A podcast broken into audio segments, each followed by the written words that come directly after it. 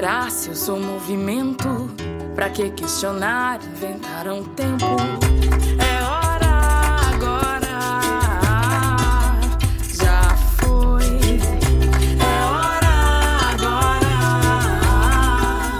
Já foi.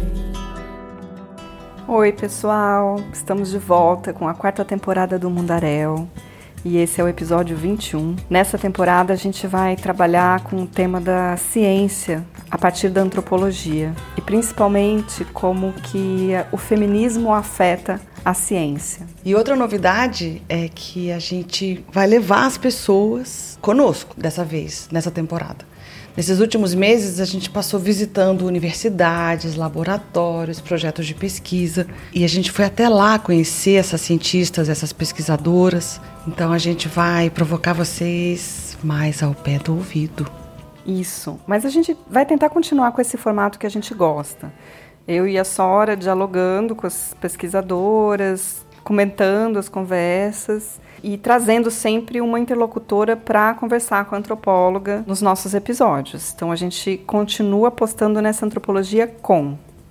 Nesse episódio, a gente vai conhecer a Marisol Marini e a Sandra Ávila, uma antropóloga e a outra computeira. É isso mesmo. Daqui a pouco você vai entender esse ótimo termo que ela usa para definir a profissão dela. Lá no campus da Unicamp, a gente foi conhecer o Instituto de Computação. E eu, que frequento a Unicamp há décadas, nunca tinha entrado no Instituto de Computação. Então a gente vai levar vocês junto conosco. A gente vai levar vocês para conhecer esse espaço através da fala da Sandra sobre ele. Ela vai descrever para gente onde ela trabalha. E aí depois a gente vai entender um pouco de como que a Marisol conheceu a Sandra. E aí finalmente a gente vai trazer para vocês um pouco da conversa que nós tivemos com elas falando sobre como o feminismo perpassa o tipo de ciência que elas produzem. É, nessa gravação que a gente fez lá no IC, várias pessoas da equipe do Mundarel estavam com a gente. Vocês vão conhecer então nesse episódio as vozes da Fernanda Mariá, do Gabriel Marçal e da Clarissa Resch.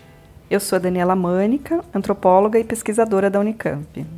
E eu sou a Soraya Fleischer, antropóloga e professora da UNB. É hora agora já já foi. Vamos brincar já. É, eu acho que a gente podia ir, né? Sim, Sim. já tá dando muito legais. É, e, o áudio É. não vai ficar tão bom. A gente tão tentando. Tá. aproveitar, mas a, a ideia é a gente fazer um tour no seu laboratório. Fiquei curiosa, porque você falou que é lindo. Ele é lindão. Vocês sentiram orgulho? Eu quero ver, eu quero ver a beleza desse, desse laboratório aí. E aí, se der pra gente fazer uma conversa na sua sala, Tá, aí a gente vê.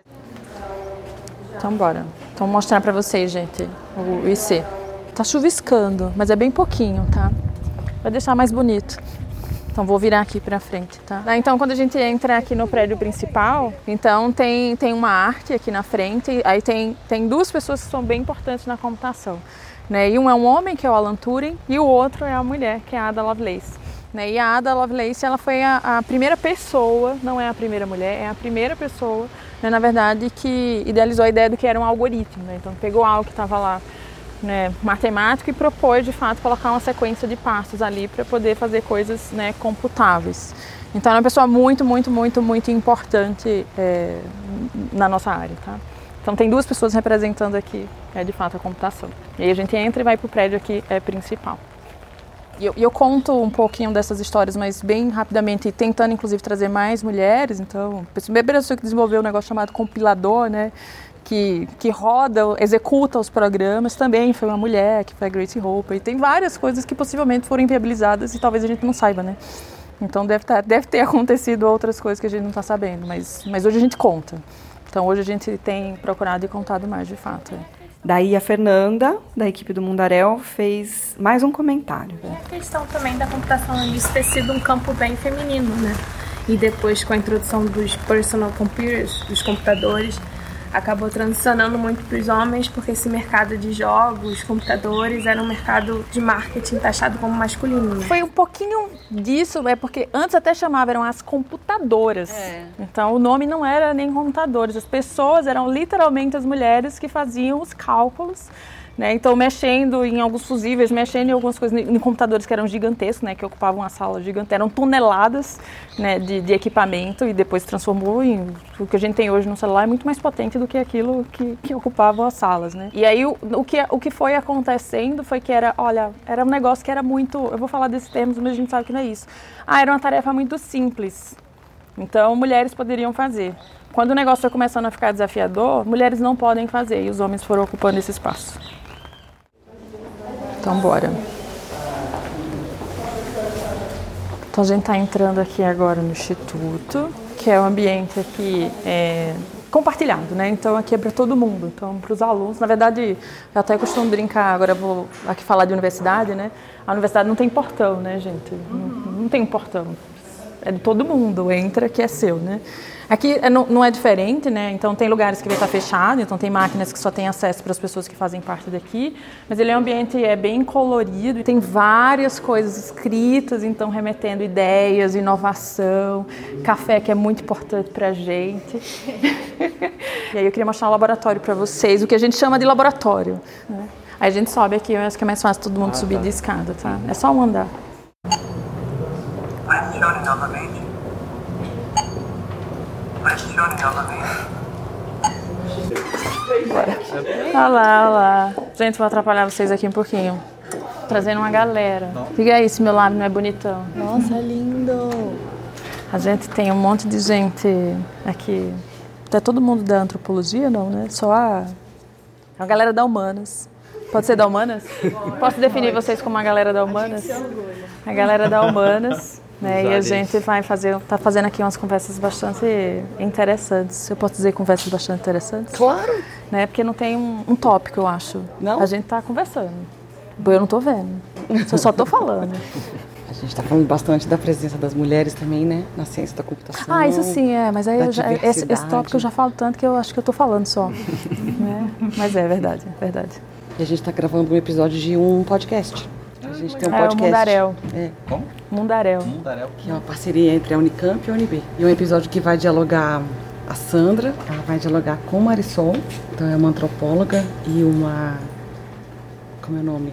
Programadora? Não. Uma computeira. Cientista da computação. Cientista da, da computação. Computeira. Vulgo computeira. Computeira. Eu acho bonito o nome, computeira. Eu gosto. Mas não, não é um nome oficial, computeira. É, legal. Eu, mas eu me apresento como computeira. Uhum. é que você é computeira. Eu sou computeira, exatamente. É. Como fala o nome do seu laboratório? Recorde. É. E o sem, sem o R, sem o R. Recorde. É. é. E o ponto AI? Que a gente fala, ah, a gente fala em inglês mesmo, vai falar dot AI. É. Ah, então como é que A gente fala? acaba não fala ponto .ai, a gente fala dot .ai. Então é record.ai. Ai, que é. chique. Fala de novo aí pra gravar bem. record.ai. E o Gabriel, da equipe do Mundaréu, pediu para Sandra explicar para a gente o nome do laboratório. É isso. Mas por que desse nome? Você já falou do sobrenome? Era para dizer que era para você lidar com dados complexos, né? Então, você pensar o reasoning aqui não é que você quer é, agora faltou até a tradução do Reason, sabe? Mas não é só você pegar os dados, fazer algumas coisas dados, mas você realmente extrair uma informação que é muito mais complexa. E como é que você extrai essa informação super complexa de dados que já são complexos, né? Só que você contar essa história toda fica difícil. Uhum. Na hora que você vai fazer o laboratório, e quando você fala assim, é um laboratório de inteligência artificial, inteligência artificial é o nome que realmente que as pessoas é, entendem melhor, então a gente acabou deixando o nome que era, né? E colocando o, o ponto aí, né? De Artificial Intelligence no final para ter a referência. Uhum. Ele está até destacado em cor, né? Então o, record está com o nome preto e o AI está em laranja, né? Então, para poder destacar realmente a questão da inteligência artificial, que é, é, é um laboratório sobre inteligência artificial, uhum. tá? No sentido de pesquisa, né? Todo laboratório é sobre pessoas. Eu queria aproveitar, porque a gente já pediu para Sandra descrever o espaço lá embaixo. Eu queria pedir para Marisol descrever esse espaço aqui para gente. Ai, ótima visão da Marisol. E aí, Marisol? Uma sensação de qual é a minha sensação de estranhamento, né? A primeira coisa que me saltou aos olhos foi a lousa, né? Não é bem uma lousa, um quadro de vidro para fazer anotações, né? E tem um desenho com um rosto meio que com pontos marcados. Parece um pouco. A referência que me veio foi de cirurgia plástica, mas eu sei que deve ser para identificação de imagem, né? Enfim. É, me pediram para descrever o espaço e eu estou me perguntando o que ele é e o que, que, que, tem aqui, né? Porque eu nem sei o que, que, eu não sei nem reconhecer, mas acho que tem ali, inclusive tem duas pessoas que estão discutindo esses dados que estão nessa lousa, nesse, nesse quadro, né? Enfim, então parece que tem ali. É interessante porque gera esse espaço de reflexão ali, né? Que as pessoas ficam em torno desses dados refletindo sobre ele, mas aí tem um espaço mais de sociabilidade, mesinhas para sentar coletivamente, sofá, olha que legal, né? Tipo ter espaço para sociabilidade. E depois disso tem mesas com computadores, Dell e Samsung, que parecem com, com, telas grandes, né? Que tem uma coisa que pra gente não é tão usual, né? A gente não costuma trabalhar com computadores tão grandes na, nas ciências sociais. Mesmo computador, mesmo, sei lá, laboratório de alunos, né? De... A gente até se recusa a trabalhar quando não tem um monitor. Ah, é. Vocês são bem acompanhados de máquinas, né? Sim. É máquina para entrar, é máquina para copiar, é máquina para ver. Desenvolvendo é. máquinas. Desenvolvendo máquinas. Tem janelas, parece que tem uma visão do telhado do prédio, mas mais ao longe tem um horizonte. Tem até um verde no horizonte. É. Mas tem bem mais máquinas do que gente aqui dentro. Tem. E uma coisa interessante que eu achei que a Sandra falou que em alguns lugares tem não tem ar condicionado para aula, mas no lugar onde tem as máquinas tem ar condicionado. Não é interessante? É porque as máquinas precisam de ar-condicionado. Não, eu sei, as mas... pessoas não. Não? Eu acho que as máquinas, elas são mais é, temperamentais com, com mudança de temperatura, né? A gente ainda tem uma... Tipo, a nossa regulação térmica, eu acho que é mais flexível, talvez. Ou a gente pode, de fato, se sacrificar mais do que as máquinas. Você mais resiliente, né? Com a oscilação. Sim. As máquinas se rebelam, né? Param de funcionar, dão pau.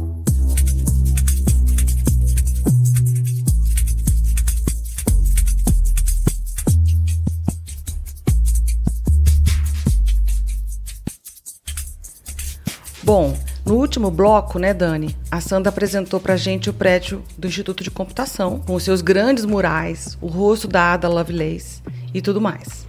Eu queria te perguntar, Dani, o que, que você sentiu nesses espaços? Nossa, você viu muitas frases, né, escritas na parede do térreo? Hello! Work hard, dream big. Idea loading. Coffee. Think outside the box. É todo mundo em uma outra língua, né? Tudo em inglês. E aí, lá no Lab Bonitão, que é o laboratório da Sandra, eu gostei de ver como eles criam espaços para sociabilidade, sofás confortáveis, café, chocolate. É um espaço mesmo de trabalho coletivo que as pessoas também podem descansar, né? Sair da frente do computador. Porque aí os espaços mesmo possibilitam que as pessoas se encontrem e conversem. É, eu achei também tudo muito colorido. As paredes, os armários. Parecia esses espaços que a gente vê por aí de coworking. Eu acho que eles de fato investem muito, né, em pesquisas colaborativas. Ou ao menos a Sandra investe. Sim, parece que sim. O laboratório estava bem cheio de pesquisadores e todo mundo muito conversando. E foi bem legal conhecer esse espaço. Mas aí, para gravar, a gente pediu para a Sandra nos levar para uma sala menor, mais fechada, para a gente ouvir ela e a Marisol conversarem. Isso. Ali, a gente começou a entender uma coisa que a Sandra falou no bloco anterior: como lidar com informações super complexas sobre dados que já são super complexos. E isso, para mim, parece muito antropologia, né, Dani? Sim, eu acho que a gente também lida com complexidade, ainda que a natureza dos dados não seja exatamente a mesma, né? A gente também tenta dar conta de fenômenos e de situações muito complexas. E ainda mais quando a Sandra fala, né, que o Record.ai é um laboratório que sobre pessoas, né? Muito interessante isso. E aí a Marisol vai contar também um pouco de como que ela fez etnografia de laboratório em outros contextos. É, eu estava trabalhando num projeto de pós-doc que era vinculado, né, um desdobramento da minha pesquisa de doutorado com corações artificiais, né, então eu trabalhava, trabalhei no doutorado, né, com pesquisadores, com pessoas da área da cardiologia e da, da bioengenharia que desenvolviam esses dispositivos é, de assistência circulatória, né, que eles chamavam de coração artificial. Então, o, a tentativa era desenvolver algoritmos para transformar esses dispositivos, torná-los mais responsivos, né? Eu estava abordando um tema que era novo para mim, que era inteligência artificial, é, mas na mesma rede de pesquisa. Então, assim, sobretudo com bioengenheiros, é, em sua maioria homens, brancos, é, e, e, pessoas com as quais eu já tinha um diálogo antigo, né? Enfim, eu, eu entrei no campo de pesquisa fazendo uma disciplina de pós-graduação num departamento de, de bioengenharia é, e, e desenvolvi uma interlocução muito próxima. Né? Então acompanhava eles em congressos, visitava o laboratório, né? Tinha uma interlocução estabelecida já, né? Enfim, eu estava um pouco ali cansada de tentar ter conversas com eles que eu não conseguia desenvolver, que eu também tinha as minhas inquietações, mas não sabia como pensar isso em termos, em termos técnicos, em termos tecnológicos, né? Então, como alguém que produz ciência e tecnologia poderia trazer soluções mais matizadas, que trouxesse mais uma preocupação com, uma, com a diversidade dos corpos, né? Eu não conseguia trabalhar isso com eles. E aí eu encontrei é, nessa, nessa trajetória né, de estudar inteligência artificial, entender o que, que era um pouco esse campo, eu assisti uma mesa sobre inteligência artificial na qual a Sandra participava. E aí eu pensei, olha, aí tem alguém trazendo luz a essas problemáticas que eu tento desenvolver com esses meus interlocutores da bioengenharia, eu não consigo desenvolver. Eu posso é, complementar, na verdade. Então, a Marisol ela mandou uma mensagem, tinha um título, corpo, saúde, e tinha mais uma palavra que eu não lembro. Materialidades. E o subtítulo era gigantesco. E aí no e-mail tinha mais um texto enorme, e eu li esse e-mail uma vez, aí eu li duas, aí eu li três, e eu fiz bem assim, gente, eu acho que ela mandou para a pessoa errada. Porque aonde é que eu me encaixo aí, né? Depois eu li de novo, aí comentei inclusive com outras pessoas, disse, gente, eu recebi um convite que eu acho que não era para mim. Era um convite para outra pessoa. Aí depois eu mandei uma mensagem, né, agradecendo. E aí perguntei como é que eu poderia, acho que foi alguma coisa assim mais ou menos, fazer parte. E aí ela me explicou, né, de fato. E aí ela usou termos que eram os termos que eu conhecia, né? Então, então falando, ah, é para dialogar, né, com pessoas e de, falar sobre inteligência artificial. E aí ela explicou muito mais, né, do que isso. E aí eu fiz legal, né? Então, então bora. E aí então a pesquisa da Sandra, o trabalho da Sandra me parecia uma oportunidade de, de me aproximar desses bioengenheiros com quem eu não conseguia desenvolver essas questões. Eu pensei que a Sandra era uma ponte entre a gente para para nos ensinar a pensar como que a gente pode tornar tecnologias mais robustas em termos de torná-las mais diversas, né? Primeiro, antes mesmo de falar de inteligência artificial, mostrar os problemas. Então, imagina pegar um tanto de dado, que é o que hoje está acontecendo, né, automatizando todos os problemas. Então, pegar vários dados que têm problemas históricos na sociedade e você entregar aquilo para os modelos e os modelos aprenderem todos esses problemas como se, como se fosse daquele jeito que deveria acontecer, né? Quando a gente conversou com a Sandra, ela contou uma história muito interessante, triste, sobre a pesquisa dela, dizendo quando ela começou a tentar montar um banco de dados para a criação de uma inteligência artificial para detecção de câncer de pele. Ela começou a alimentar e aí ela viu que esses dados todos só traziam lesões em pessoas de pele branca. E aí ela se deu conta que, na verdade, os dados que identificam lesão de pele em pessoas negras, eles estavam sendo excluídos da amostra, né, propositadamente excluídos da amostra, que são as lesões que acontecem nas mãos, nas unhas e nos pés. E eram excluídos porque se sugeria que eles fossem excluídos. Então ela percebeu que tinha ali um, um viés, né, um problema muito sério que desconsiderava a possibilidade de existência de câncer de pele em pessoas de pele negra. E isso trouxe para ela vários conflitos que ela vai contar agora para gente. E aí quando eu me dei conta que eu tava, tipo, a gente tava se excluindo, né, desse processo. Aí eu bem assim, não, peraí, tá tudo errado, né? Tá realmente tudo errado. Tipo, eu, eu quero fazer tecnologia para ajudar as pessoas, mas tô agindo contra. Tô agindo contra. E aí o que, que você fez? Chorei. Não, eu fiquei realmente assim, chorei, chorei mesmo, chorei mesmo, né? Então eu chorei, chorei bastante naquele dia, porque eu pensei assim, poxa, tô fazendo tudo que eu não queria fazer, né? Então as pessoas brincam dizendo bem assim, ah, a professora Sandra, ela quer fazer umas coisas para mostrar que tem problema. Aí eu fiz, é, gente, a gente tem que mostrar primeiro a gente tem que mostrar em números pra gente gritar bem alto, pra dizer, olha, esse negócio não tá funcionando, e agora vamos chamar a atenção das pessoas para a gente poder resolver né, coisas.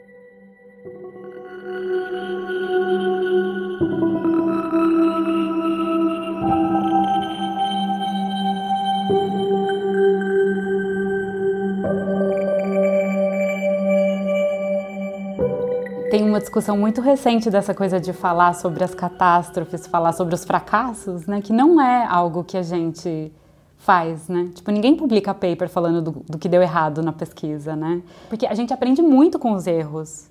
Quando um experimento não dá certo, a gente aprende muito com isso. E por que, que a gente não fala sobre isso, né? Eu só queria retomar isso que a Marisol falou e para pensar para dentro da antropologia, assim, né? Como é que você acha nessas suas andanças por outras ciências, quando a gente volta para a antropologia, como é que a gente lida com fracassos, problemas, como diz a Sandra, catástrofes, quando nossos experimentos dão errado? Eu acho que a gente tem uma abertura maior. Acho que a gente tem um certo apreço pelo fracasso, né? A gente tira, tira lições de tudo, não é? A gente não, por exemplo, se a gente tenta uma entrada etnográfica que não dá certo, a gente já toma isso como tema de pesquisa, né? Ah, por que, que eu não consegui entrar nesse hospital, nessa instituição, né? E que tipo de, de controle social tem aqui, que tipo de dado é produzido, que as pessoas não estão querendo alguém das ciências humanas, né? Tudo a gente toma meio como tema de pesquisa, né? tudo vira objeto da investigação.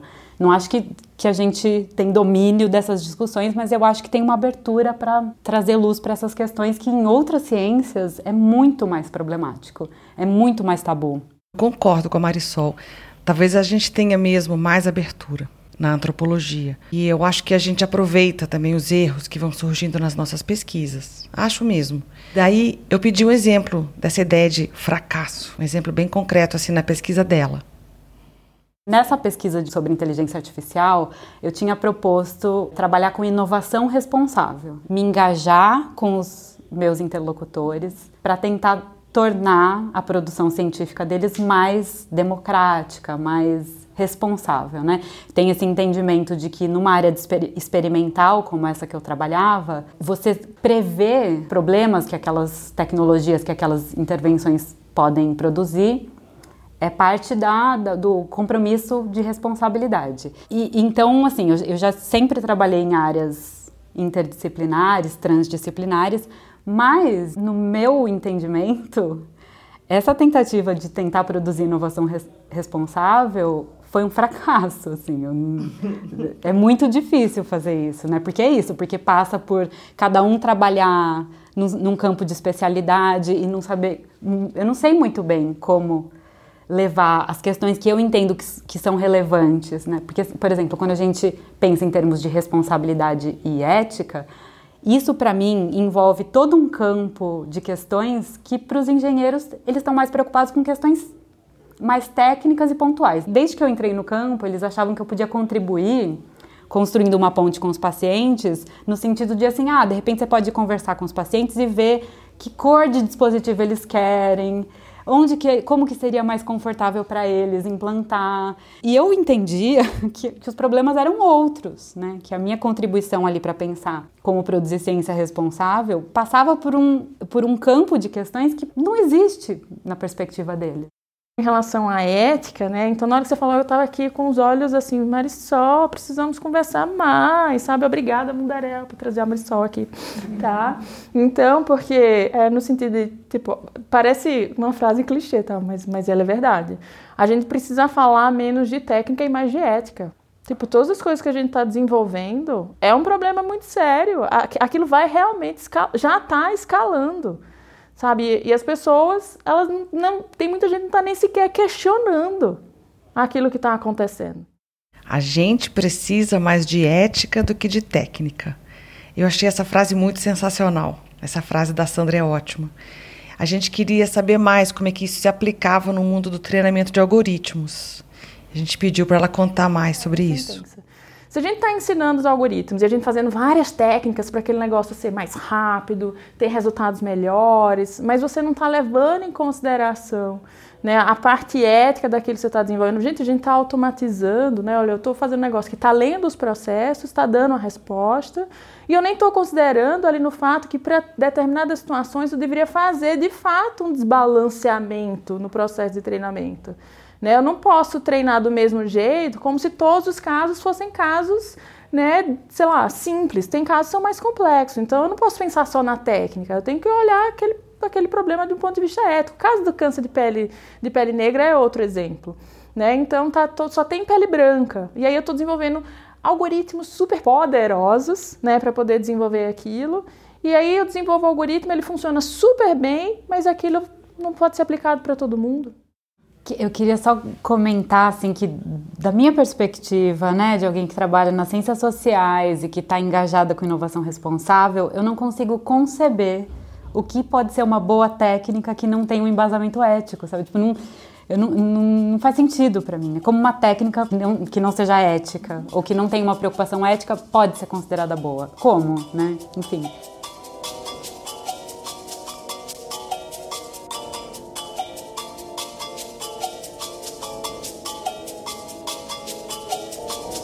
No final da nossa conversa, a Clarissa, da nossa equipe do Mundaréu, fez uma pergunta ótima para Marisol e para Sandra. E aí agora a gente vai pôr para vocês para ouvirem uma falando com a outra, assim, numa espécie de efeito de ping-pong. E aí a gente vai ver, né, a gente acha que antropologia e computação parecem ter experiências bastante semelhantes. Então vocês vão ouvir Clarissa, Sandra e Marisol eu acho que a gente ouviu vocês duas falarem sobre as pesquisas de vocês, essa trajetória dentro da ciência, mas eu acho que ia ser muito legal para a gente ouvir também a trajetória de vocês dentro do feminismo, porque a gente viu, Sandra, que você se apresenta como feminista, né? É, eu tive pouquíssimas professoras é, mulheres. Quando é, eu me tornei, de fato, professora, né? Então aparecia vários meninos, né? Então para fazer parte né, da equipe. É, e, eu, e, eu, percebia, né, que era bem assim. Os meninos eles vinham, né? E vinham assim bem assim, ah, eu quero fazer parte, quero fazer pesquisa nisso, nisso, naquilo. Então eles não se perguntavam, ah, será que eu sou capaz de fazer isso? E as meninas não. As meninas elas queriam ter o currículo perfeito, para poder mandar um e-mail, para poder perguntar se podia fazer aquela pesquisa. E quando mandava a mensagem, ela dizia, ah, mas eu ainda não sei isso, eu não sei aquilo, eu também não sei isso, eu não sei aquilo. Eu fiz, tá, mas se você soubesse, você não ia fazer isso, eu já tinha feito. Né? Então eu comecei a propositalmente a cutucar as meninas. E eu falo isso para as pessoas. Porque se você olhar a minha equipe, ela tem muito mais mulheres do que homens. Então eu sempre tive dificuldade de ser reconhecida, de certa forma, pelos meus pares como uma pesquisadora que estava fazendo pesquisa né, sobre gênero. É, sobretudo depois quando eu fui trabalhar com coração, que aí eu não estava trabalhando com violência doméstica, não estava trabalhando com esses temas super clássicos, importantíssimos, né, que, que, que mostram esses problemas sociais da, da maior urgência. As meninas elas demoram mais para perguntar porque elas querem estar num nível de perfeição inexistente para poder dizer que ela pode fazer aquilo eu tinha uma dificuldade, mas ao mesmo tempo eu tinha várias aliadas, né? várias, enfim, cientistas sociais, filósofas da ciência, que estavam trabalhando com problemáticas da ciência e, e tentando trazer né, abordagens feministas, mesmo para problemáticas que não eram propriamente vistas como problemáticas de gênero. É, eu fiz vários concursos, né, para poder. Eu queria ficar muito na Unicamp, então, para entrar como docente. E, e, nesse concurso as bancas muitas vezes era de homens, né? Só tinha homens, só tinha homens na, na banca, só tinha homem. E aí eu comecei a pensar assim é, na cor do esmalte que eu estava usando quando eu estava indo para o concurso. Então eu não estava mais usando esmalte vermelho, que estava falando e parecia que as pessoas estavam chamando atenção ali para o esmalte. É, na roupa, obviamente, né, que eu estava usando, e até na fala que eu estava falando. Então, parei, eu simplesmente não falava mais dos projetos de extensão que eu estava lidando. Agora, não era nada fácil e nem bonito dizer que era uma pesquisadora de gênero feminista, assim, tinha uma desconfiança, assim, eu lembro de conversas né, com os meus colegas, mesmo nas ciências sociais ali, é, no início dos anos 2000, né, tinha essa desconfiança de que comprometia a objetividade e, né, e, essa desconfiança do tipo, ah, mas você é feminista e vai fazer pesquisa, né, tem um interesse, tinha um interesse ali posto que era alvo de desconfiança. Então, na, na, época, teve um projeto que eu participei, que era um projeto para ensinar meninas de escola pública é, lógica de programação. E aí, quando eu contei desse projeto, então acabou o concurso, tinha um membro da banca, que depois ele veio falar comigo, foi iniciativa dele. E aí ele veio falar comigo, dizendo bem assim, olha, é, eu queria te dar um feedback em relação ao concurso, né? É, não fala essas coisas de feminista, não. Pega mal. Foi em 2016. Tem uma sensibilidade hoje, uma facilidade hoje de se dizer é, uma pesquisadora feminista que não existia. Não, não era bonito dizer.